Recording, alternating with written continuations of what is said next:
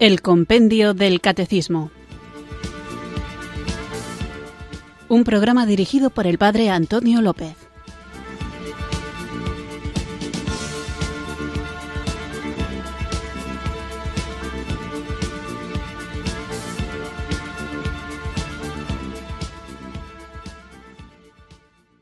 Muy buenas tardes, queridos oyentes de Radio María. Recibido un cariñoso saludo desde Irurzun, en Navarra, quienes sintonizáis una tarde más esta radio que cambia vidas, esta emisora de la Virgen, Radio María, para escuchar el programa El Compendio del Catecismo, nuestro espacio diario de formación católica en el que tratamos de conocer la fe que queremos vivir, compartir y defender. Como sabéis, el guion del programa lo marca el libro del compendio del catecismo, pero también vosotros, queridos amigos, queridos oyentes, tenéis la oportunidad, siempre que lo deseéis, de participar en el programa, haciendo que vuestros mensajes marquen la pauta del tema del que vamos a hablar. Por eso, al menos una vez por semana, intento responder a vuestros mensajes y os doy la voz para que podáis compartir con todos los oyentes todo aquello que queráis. Así que no me voy a entretener mucho más en la introducción para que nos dé tiempo a escuchar cuantos más mensajes sea posible, pero eso sí, no me atrevería a comenzar el programa sin antes invocar el don del Espíritu Santo, para que Él nos ilumine, nos guíe, nos dé fuerza, ilumine nuestro entendimiento, nuestra capacidad de comprensión y la capacidad de responder también para que nos dé las armas necesarias para defender nuestra fe, para ser capaces con eficacia apostólica de transformar corazones, para que lo que sabemos lo hagamos vida. Para todo eso necesitamos el don de Dios, por eso, porque sabemos que sin Él no somos nada y no podríamos decir siquiera que Jesús es el Señor, comencemos invocándolo juntos. Thank you.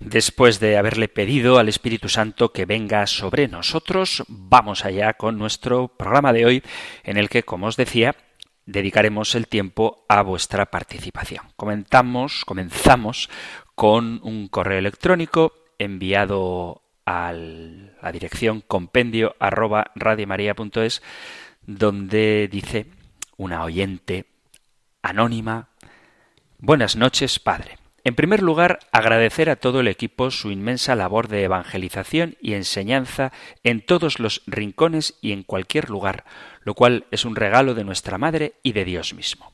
Hoy, debido a la lluvia y gracias al atasco y corte de carreteras, tuve la ocasión de escuchar en directo el programa completo que me ha servido para esclarecer muchas dudas y continuar aprendiendo a mejorar para gloria de nuestro Señor. Quería comentarle que me surgió un momento doloroso cuando comentó el pecado capital del vicio, ya que hablaba sobre la forma en que muchas veces estos nos pueden llevar a enfermedades mentales. Dios me llevó por el sendero de ayuda a los demás. A través de mi profesión, desde hace casi veinticinco años, he podido ver a mucha gente que enferma, muy especialmente a una de las personas más importantes en mi vida terrenal, mi padre. Siendo él muy joven, debutó ya abiertamente con una enfermedad mental cuya base era genética y se relacionaba con trastornos en la producción de litio y cambios degenerativos en el cerebelo, lo que le hizo tener una vida muy complicada pero muy piadosa. Jamás perdió la alegría y era una un enamorado de Cristo.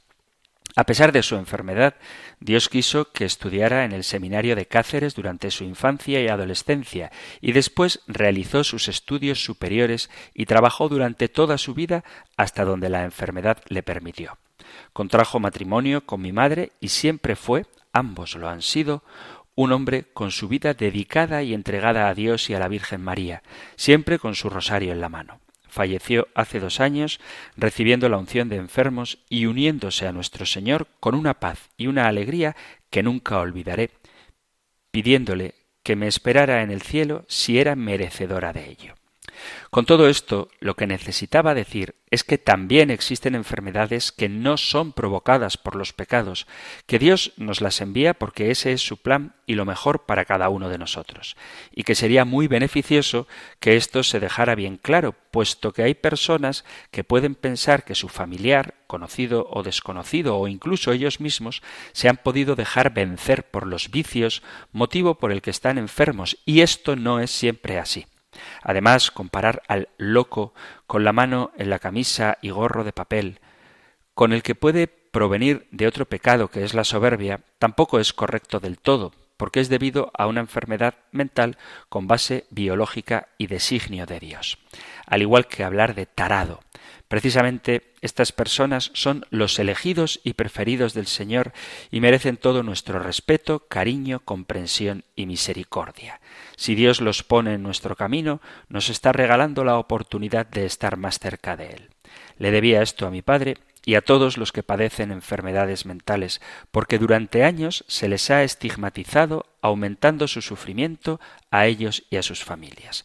Procuremos la misericordia para todos, en especial para los más vulnerables. Un abrazo y gracias por escucharme.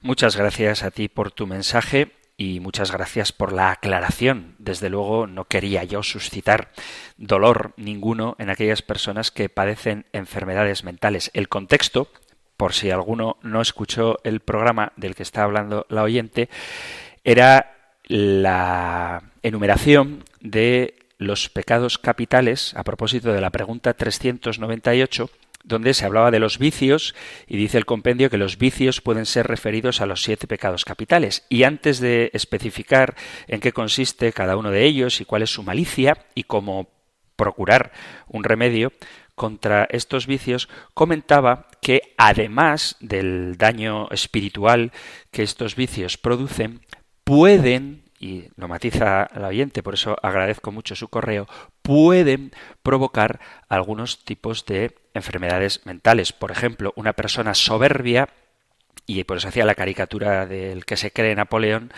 puede tener una tan alta estima de la propia excelencia que acabe por perder la noción de la realidad.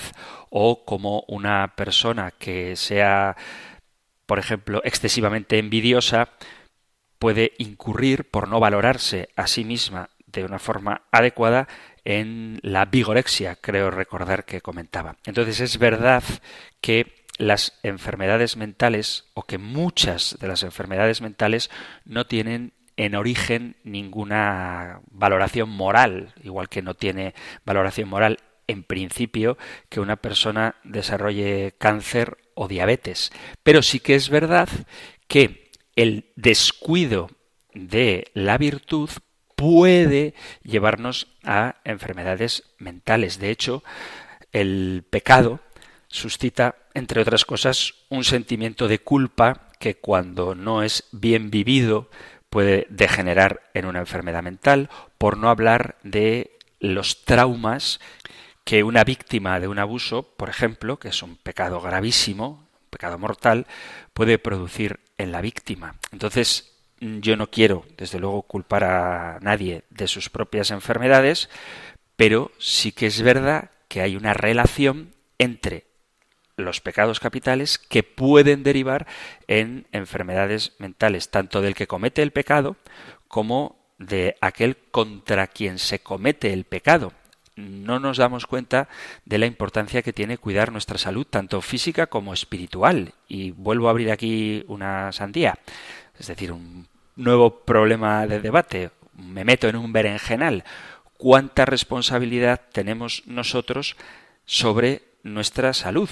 En el sentido de que hay enfermedades que vienen por herencia genética o por predisposición genética pero hay otras que son provocadas en origen por un descuido de la propia salud. Una persona que se alimenta muy mal, que come comida basura, comida chatarra, como lo queráis llamar, o una persona que bebe en exceso, o una persona que fuma, es lógico que eso tenga consecuencias nocivas para su salud.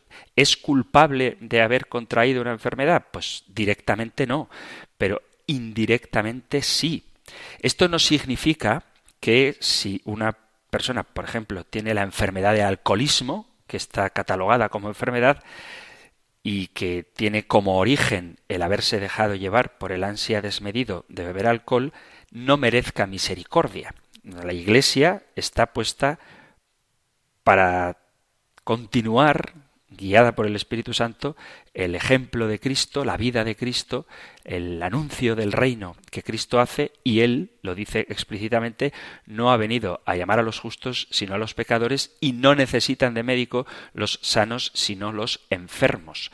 Por eso cuando la Iglesia habla de que hay pecadores, el término pecador no es, como a veces se traduce en algunos contextos, un insulto, sino objeto de misericordia, objeto de perdón. Lo mismo que el enfermo, quien está enfermo, no tiene que entender que el apelativo de enfermo es un menosprecio. Al contrario, el enfermo es objeto de atención, objeto de cuidado, objeto de sanación.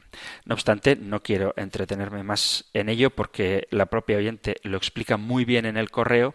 No todas las enfermedades mentales tienen que ver con los vicios, lo que yo trataba de decir es que los vicios pueden derivar en enfermedades mentales. Hay muchos procesos de depresión, por ejemplo, que tienen que ver con cuestiones químicas del organismo, pero hay otras muchas depresiones, que llamamos depresiones, que obedecen simplemente a una escasísima tolerancia a la frustración. Por eso hay que aprender a meditar en la cruz de Cristo para darnos cuenta de que el sufrimiento no significa el fracaso del hombre, hay muchísima gente hoy en día que coge una depresión, que llamamos depresión, deja de comer y deja de encontrar sentido a su vida, entre gente joven hablo sobre todo, simplemente porque su novia con la que lleva un año o menos le ha abandonado.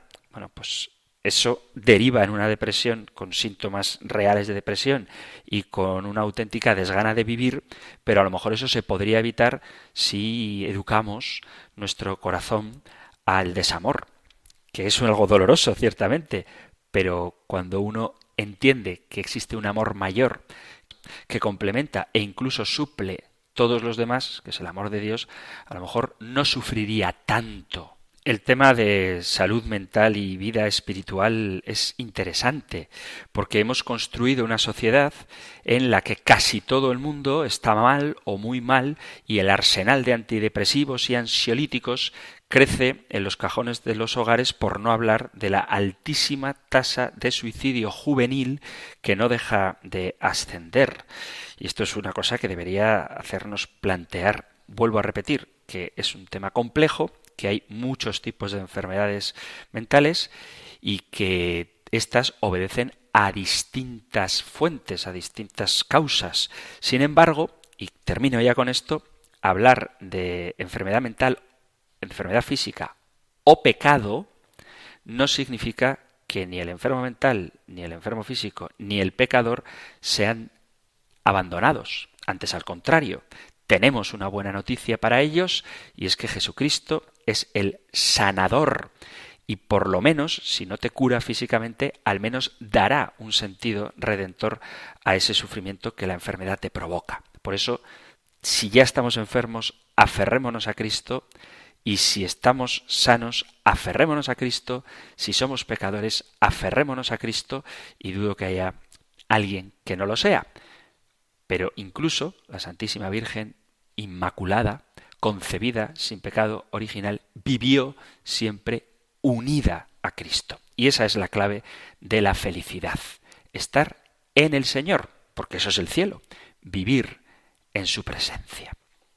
Reitero una vez más a la oyente que haya hecho ese matiz, porque me parece importante. Por eso, a veces, cuando os animo a que escribáis al programa, os exhorto a que compartáis también vuestras discrepancias, porque puede ser que en el fragor del directo, mientras hago el programa, a veces diga cosas que no matizo suficientemente, o pretendiendo enviar un mensaje, como el de que los vicios pueden derivar en enfermedades mentales, incluso más allá de las peores, que son las consecuencias espirituales, a lo mejor transmito un mensaje que no era el que en intención quería compartir, simplemente poner en alerta contra los vicios, contra los pecados capitales, porque pueden tener muy graves consecuencias espirituales y mentales.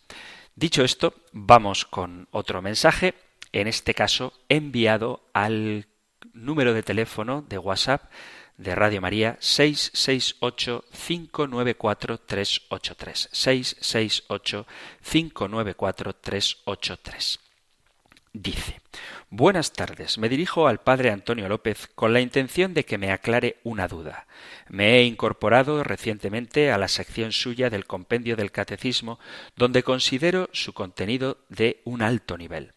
Escuchando el tema ¿Cómo se realizará la venida de Jesucristo? me llevó al número 135. ¿Cómo juzgará Jesucristo a vivos y muertos?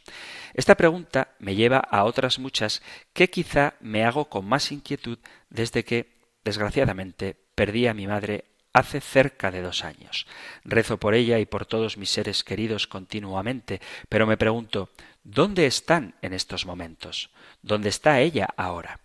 Sé que todo eso forma parte de los divinos misterios donde nuestra iluminación se queda corta, pero también sé que nuestra Madre la Iglesia tiene un amplio conocimiento de todos los temas basados siempre en las Sagradas Escrituras y en los dogmas de fe proclamados. Mi inquietud directa es ¿dónde vamos cuando morimos? Usted nos habló que cuando el alma se separa del cuerpo, primero hay un juicio particular para cada uno de nosotros y luego cuando llegue la parusía, al final de los tiempos, Jesús volverá en gloria y majestad para juzgar a vivos y muertos y llevar a plenitud el reinado de Dios. En ese juicio particular sabemos que muchas almas benditas ya están en el purgatorio. Lo sabemos porque se han manifestado a muchos familiares y también a santos pidiendo oraciones para poder salir de ahí y si de los tres posibles destinos sabemos ya que una parte está en el purgatorio, ¿por qué no podemos afirmar que también vamos directamente al cielo? Mi madre fue una gran creyente, una mujer sencilla, humilde, generosa, discípula de Jesucristo, siempre ayudando a todos y desplegando amor a su familia y a todos cuantos la rodeaban. Siempre he pensado que ella está en ese lugar como otros están en el purgatorio y otros, por desgracia, en el peor de los destinos. Usted dijo que no, que en el cielo no van hasta el juicio final. Entonces, cuando el cuerpo se separa del alma y ya hemos pasado por el juicio particular, el único destino directo que hay es el purgatorio, Jesús, estando en la cruz, le dijo a Dimas en sus últimos momentos, te aseguro, hoy estarás conmigo en el paraíso. Lucas 23, 43. Entiendo que el buen ladrón se arrepintió y que Jesucristo le dijo en ese momento que entraría directamente en el paraíso. También me cuestiono que en la Eucaristía el sacerdote nos invita a rezar por nuestros familiares difuntos que durmieron en la esperanza de la resurrección y por todos los que han muerto en tu misericordia, admítelos a contemplar, etc. Entonces, ¿estamos dormidos? ¿Estamos en el purgatorio? ¿Estamos juzgados particularmente y se nos comunica, pero esperamos otro juicio final? Perdóneme, Padre, que me haya extendido tanto, pero tengo una gran inquietud con el tema. Le pido a nuestra Madre, la Virgen Santísima, y a mi Madre también, que nos cuiden a todos desde el cielo. Mi madre siempre nos enseñó desde pequeñitos que nuestros abuelitos estaban en el cielo. ¿Debemos seguir creyéndolo así? Muchas gracias por su paciencia y agradezco encarecidamente su respuesta. Un saludo. Pues gracias a ti por el mensaje. Hablamos del tema de escatología. Lo único que yo no recuerdo, porque si lo dije es un error, que, cito, usted dijo que no, que en el cielo no van hasta el juicio final. Vamos a explicar eso porque yo no creo haber dicho eso y desde luego esa no es la doctrina de la Iglesia Católica. Entonces, ¿qué pasa cuando morimos?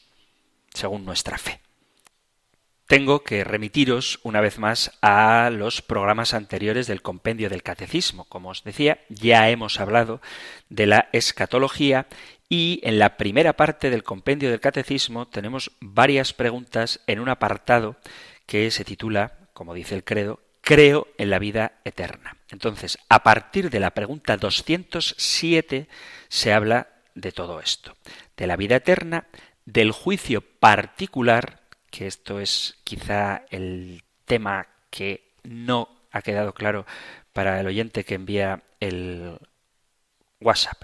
Os leo la pregunta 208. ¿Qué es el juicio particular? Es el juicio de retribución inmediata que en el momento de la muerte cada uno recibe de Dios en su alma inmortal en relación con su fe y sus obras. Esta retribución consiste en el acceso a la felicidad del cielo inmediatamente o después de una adecuada purificación o bien de la condenación al infierno. Es decir, que inmediatamente después de morir, nuestra alma se separa del cuerpo y el alma va a lo que conocemos como juicio particular y de ese juicio recibe la retribución bien la gloria eterna, el cielo, es decir, si podemos ir al cielo en cuanto morimos, si estamos perfectamente purificados. En caso de que no hayamos sido perfectos, no hayamos muerto en estado pleno de gracia, iríamos al purgatorio, que no es una tercera opción, en el sentido eterno de la palabra, sino que el purgatorio es, por decirlo de alguna manera, la antesala del cielo. Aquí responde la pregunta 210 del compendio del Catecismo. ¿Qué es el purgatorio? El purgatorio es el estado de los que mueren, atención, en amistad con Dios, pero, subrayo, aunque están seguros de su salvación eterna, necesitan de purificación para entrar en la eterna bienaventuranza. La clave está en lo difícil que es haber purificado en la tierra y estar en un estado pleno para poder vivir en la presencia de Dios. Entonces no es imposible ir directamente al cielo, pero es muy difícil por eso necesitamos un periodo de purificación. Pero el purgatorio, por definición, ni es eterno ni es una tercera vía, sino que es el camino hacia el cielo cuando no hemos completado nuestra purificación aquí en la tierra. Entonces, las almas que mueren en plenitud de gracia van directamente al cielo, quienes mueren en amistad con Dios pero necesitan purificación, van al purgatorio y esta sería la pregunta 212 del compendio del catecismo, quienes mueren en enemistad con Dios van al infierno. Dice la pregunta, ¿en qué consiste el infierno? Consiste en la condenación eterna de todos aquellos que mueren, atención a lo que subrayo, por libre elección en pecado mortal. La pena principal del infierno consiste en la separación eterna de Dios, en quien únicamente encuentra el hombre su vida y la felicidad para la que ha sido creado y a las que aspira. Cristo mismo expresa esta realidad con las palabras Alejaos de mí, malditos, id al fuego eterno. Eso con respecto a lo que ocurre inmediatamente después de la muerte. Luego pasamos a la pregunta 214 del compendio del Catecismo, donde se habla del juicio universal. Y para esto sí que hay que esperar.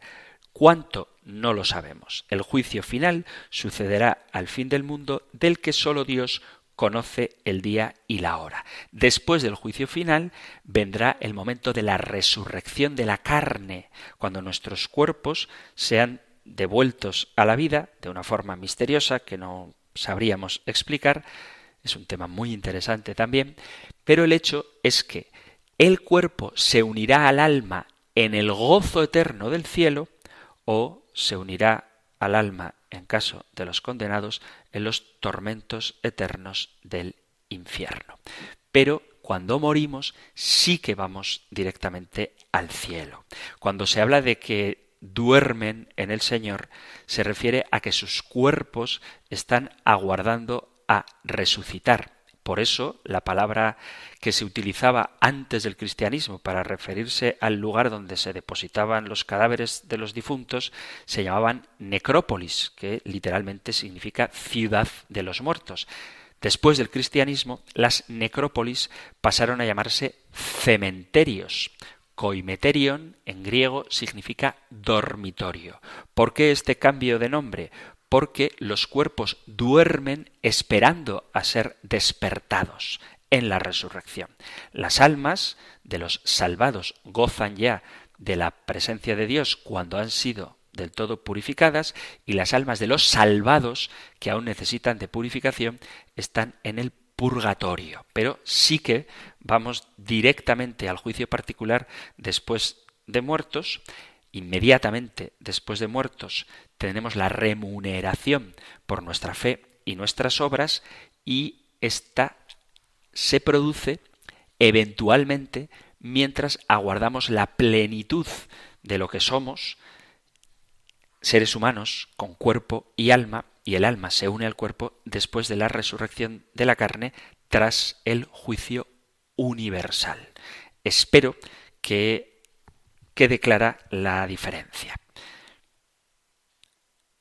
entre la inmortalidad del alma y la resurrección de la carne. El alma inmortal goza, en el caso de los salvados, de la presencia de Dios inmediatamente después de muertos, salvo en caso de que haya que ser purificado, que pasarías previamente por el purgatorio, pero solo tiene una puerta de salida al purgatorio, y es la que da al cielo. O sea, no hay ni puerta lateral, reencarnación, ni puerta trasera, infierno. El purgatorio solo tiene una puerta de salida, que es el cielo. Y en el caso de los condenados, inmediatamente después de su fallecimiento, el alma, tras el juicio particular, iría a la condenación eterna. Después de la resurrección final, el cuerpo se unirá al alma, bien para un tormento eterno o bien para un gozo y una dicha eternas.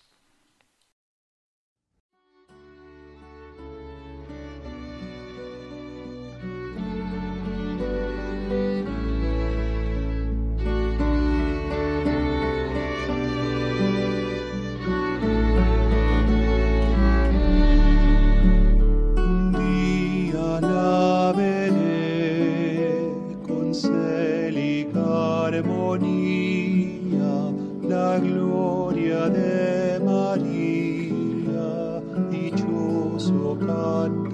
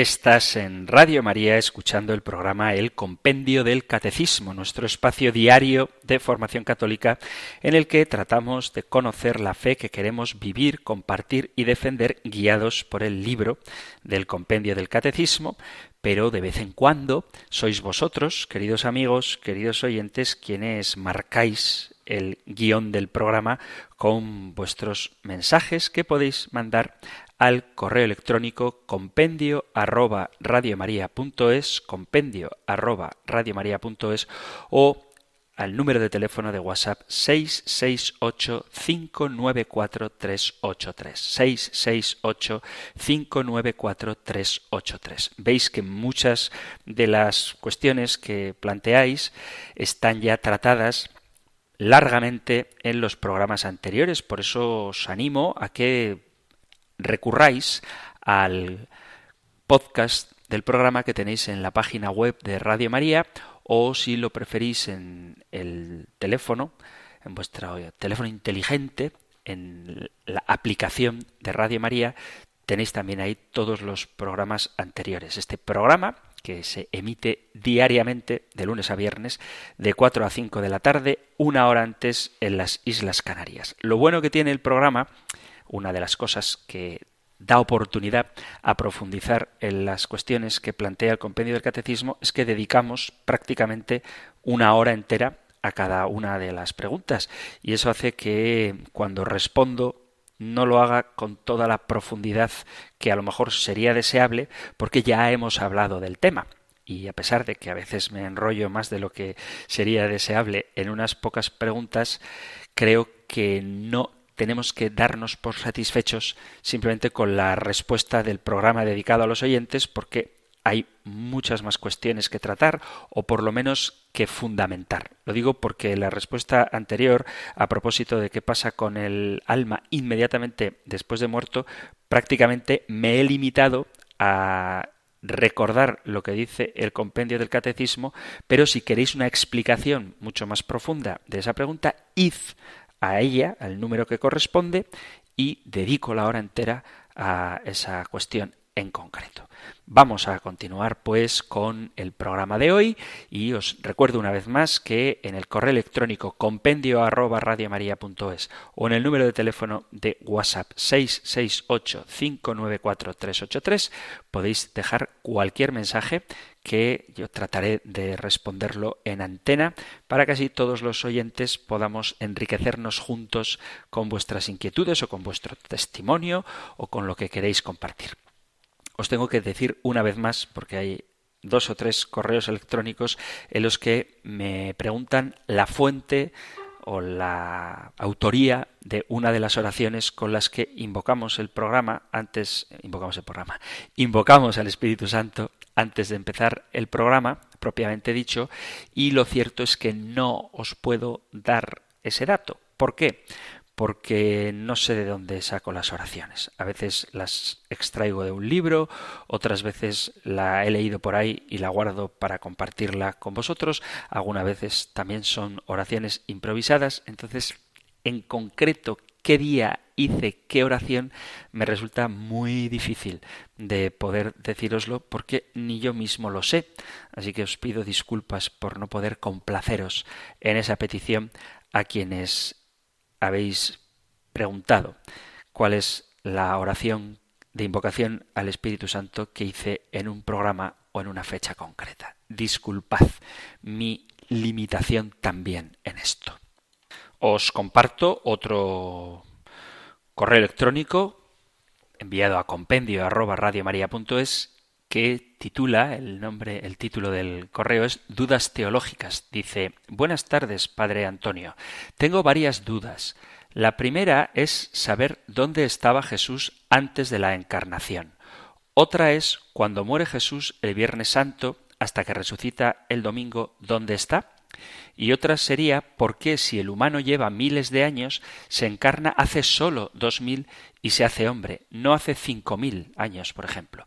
Muchas gracias, le escuché en la radio y dice su nombre, que lo omito por cuestiones de privacidad, salvo que me autoricéis explícitamente para que diga vuestro nombre y de dónde sois, yo diré solo de dónde sois o nada. En este caso, el oyente llama o escribe, mejor dicho, desde Alicante. Bueno, son tres preguntas las que hace. Voy a responder a dos muy rápido y a la otra con un poquito más de tiempo, porque de las otras dos que voy a responder rápido ya hemos hablado. ¿Dónde estaba Jesús antes de la encarnación? Pues Jesús, antes de la encarnación, como dice el prólogo del Evangelio de San Juan, el Verbo de Dios, que es Dios, está junto a Dios.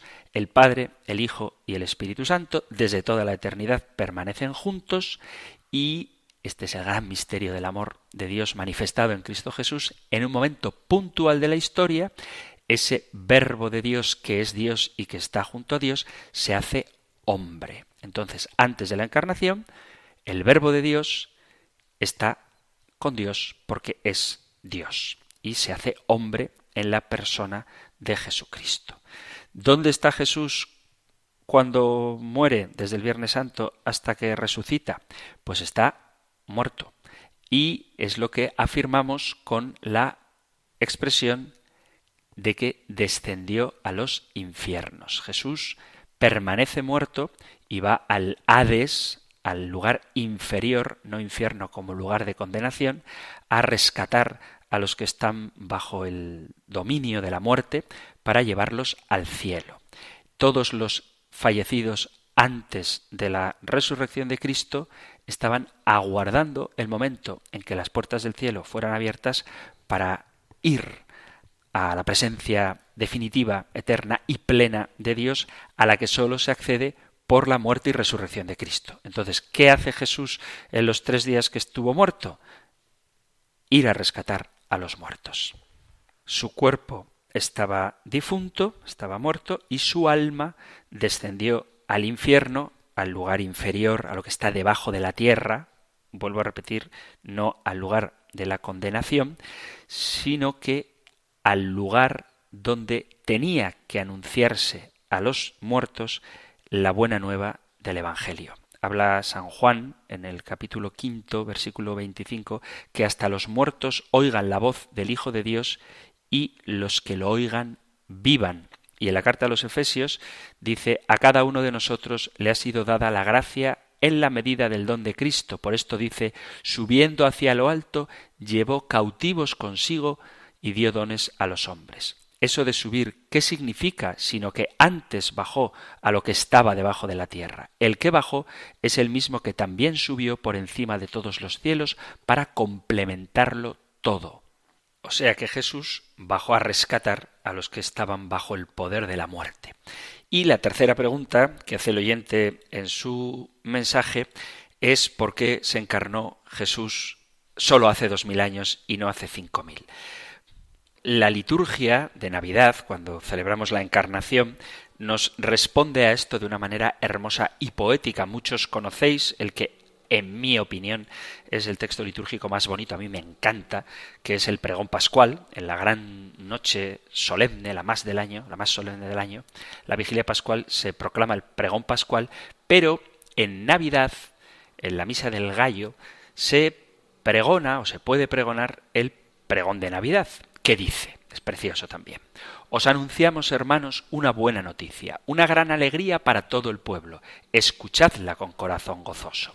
Habían pasado miles y miles de años desde que al principio Dios creó el cielo y la tierra, y asignándoles un progreso continuo a través de los tiempos, quiso que las aguas produjeran un pulular de vivientes y pájaros que volaran sobre la tierra miles y miles de años desde el momento en que Dios quiso que apareciera en la tierra el hombre, hecho a su imagen y semejanza, para que dominara las maravillas del mundo, y al contemplar la grandeza del Creador, alabara en todo momento al Creador.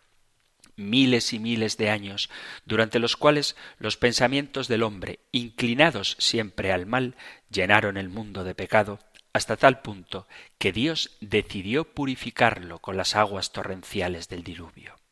Hacía unos dos mil años que Abraham, el padre de nuestra fe, obediente a la voz de Dios, se dirigió hacia una tierra desconocida para dar origen al pueblo elegido. Hacía unos mil doscientos cincuenta años que Moisés hizo pasar a pie enjuto por el mar rojo a los hijos de Abraham para que aquel pueblo, liberado de la esclavitud del faraón, fuera imagen de la familia de los bautizados. Hacía unos mil años que David, un sencillo pastor que guardaba los rebaños de su padre Jesé, fue ungido por el profeta Samuel como el gran rey de Israel. Hacía unos setecientos años que Israel, que había reincidido continuamente en las infidelidades de sus padres, y por no hacer caso de los mensajeros que Dios le enviaba, fue deportado por los caldeos a Babilonia. Fue entonces, en medio de los sufrimientos del destierro, cuando aprendió a esperar un Salvador que lo librara de su esclavitud y a desear aquel Mesías que los profetas le habían anunciado, y que había de instaurar un nuevo orden de paz y de justicia, de amor y de libertad. Finalmente, durante la Olimpiada 94, el año 752 de la fundación de Roma, el año 14 del reinado del emperador Augusto, cuando en el mundo entero reinaba una paz universal, hace dos mil años, en Belén de Judá, pueblo humilde de Israel, ocupado entonces por los romanos, en un pesebre porque no tenía sitio en la posada, de María Virgen, esposa de José, de la casa y familia de David, nació Jesús, Dios eterno, Hijo del eterno Padre y hombre verdadero, llamado Mesías y Cristo, que es el Salvador que los hombres esperaban. Él es la palabra que ilumina a todo hombre. Por Él fueron creadas al principio todas las cosas. Él, que es el camino, la verdad y la vida, ha acampado pues entre nosotros. Nosotros, los que creemos en Él, nos hemos reunido hoy, o mejor dicho, Dios nos ha reunido para celebrar con alegría la solemnidad de Navidad y proclamar nuestra fe en Cristo Salvador del mundo. Hermanos, alegraos, haced fiesta y celebrad la mejor noticia de toda la historia de la humanidad. Esto que os he leído es el precioso pregón de Navidad. ¿Y por qué lo he leído? Porque es muy importante entender que todas las grandes intervenciones de Dios en la antigua alianza estaban orientadas a la intervención definitiva y plena de Dios, hacia aquel que había de venir, hacia el Mesías que restablecería el reino de Dios en el mundo. Ese momento, la plenitud de los tiempos, aconteció cuando Dios envió a su hijo nacido de una mujer, nacido bajo la ley, como dice la carta a los Gálatas en el capítulo 4, versículo 4. De hecho, el Antiguo Testamento es una preparación y todo él anuncia a Cristo y confluye en Cristo. Por eso es necesaria toda la historia anterior para entender a Cristo. Él es el centro del plan de Dios. Con él han llegado los últimos tiempos. En él está el tiempo de salvación. Con su muerte se realiza la victoria de Dios sobre el mal y sobre Satanás. En él Dios realiza la alianza nueva y eterna. Pero para entender esta nueva alianza había que conocer primero la antigua.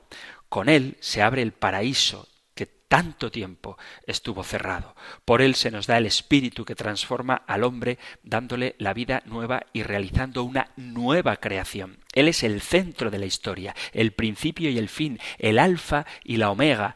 Él es el mismo ayer y hoy y siempre es el que era el que es y el que viene y continúa presente en su iglesia y no se nos ha dado otro nombre bajo el que podamos ser salvos.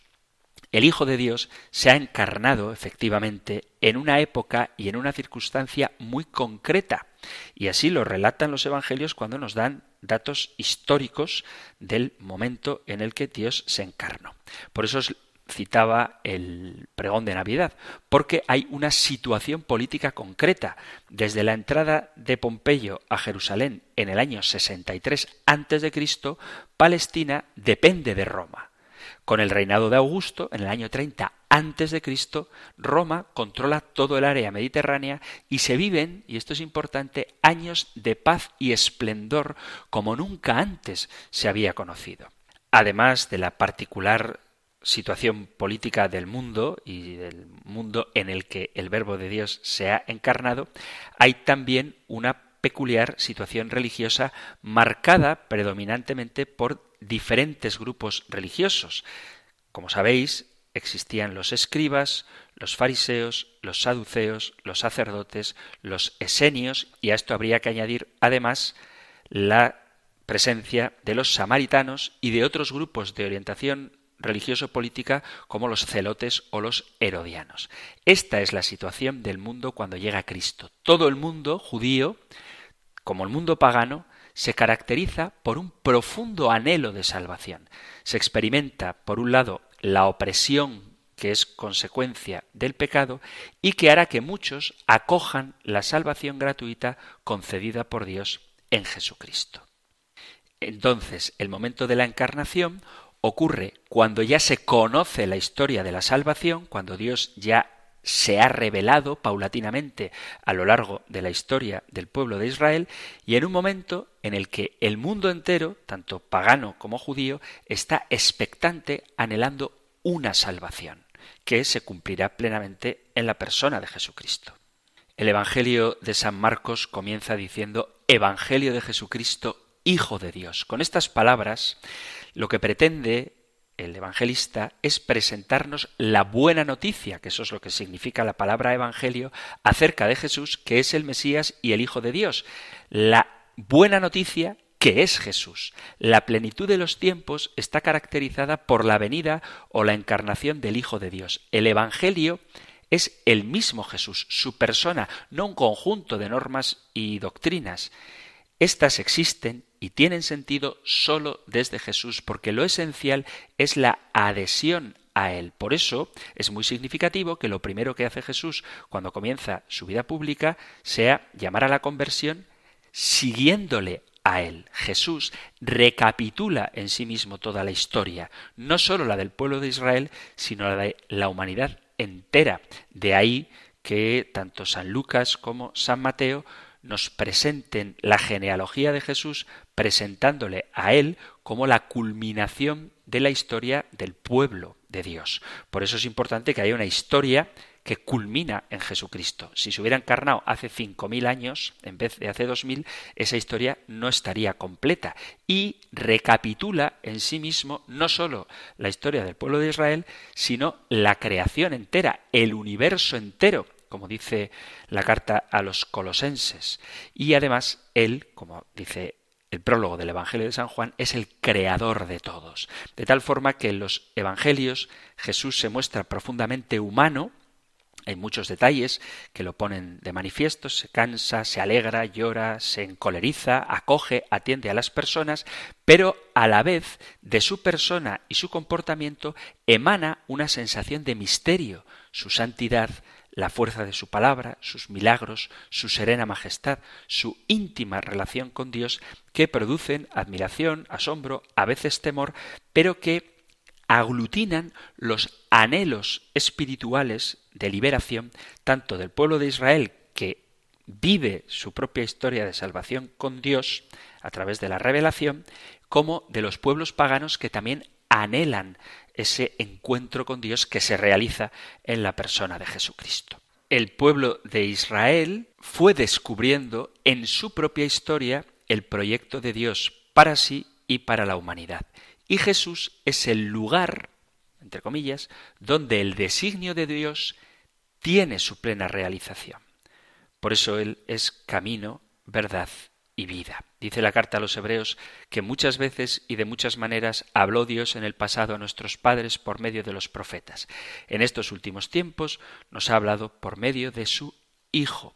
Entonces, dispuso Dios en su infinita sabiduría, revelarse a sí mismo y dar a conocer el misterio de su voluntad, mediante el cual los hombres, por medio de Jesús, Verbo encarnado, tienen acceso al Padre en el Espíritu Santo y se hacen consortes de la naturaleza divina.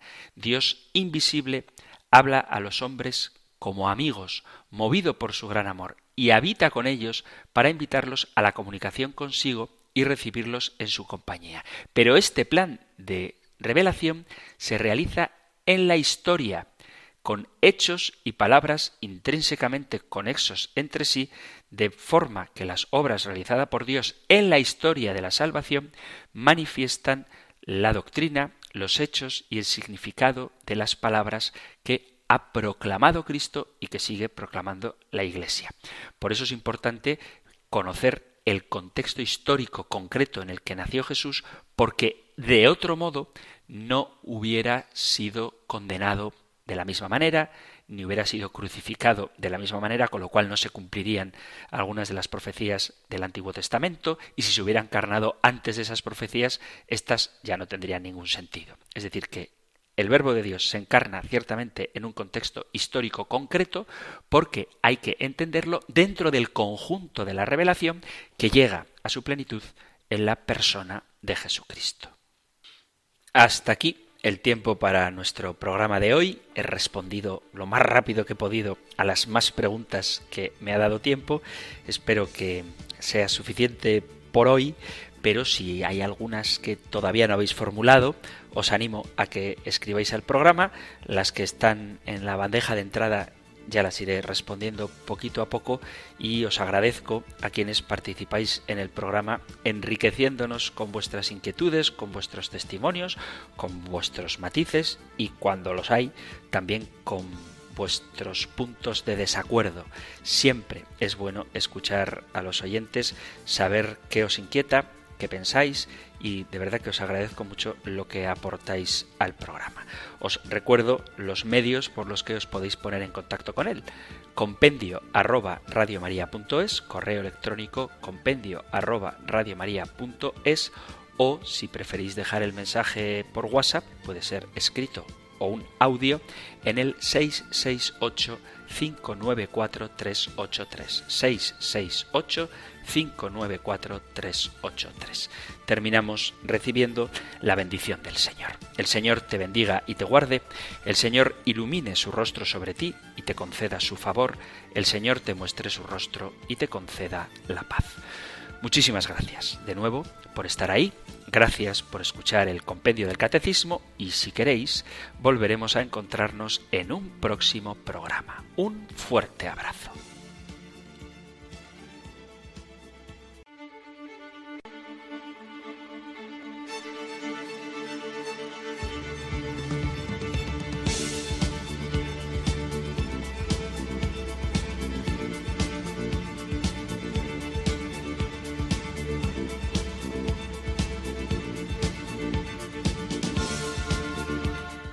El Compendio del Catecismo. Un programa dirigido por el Padre Antonio López.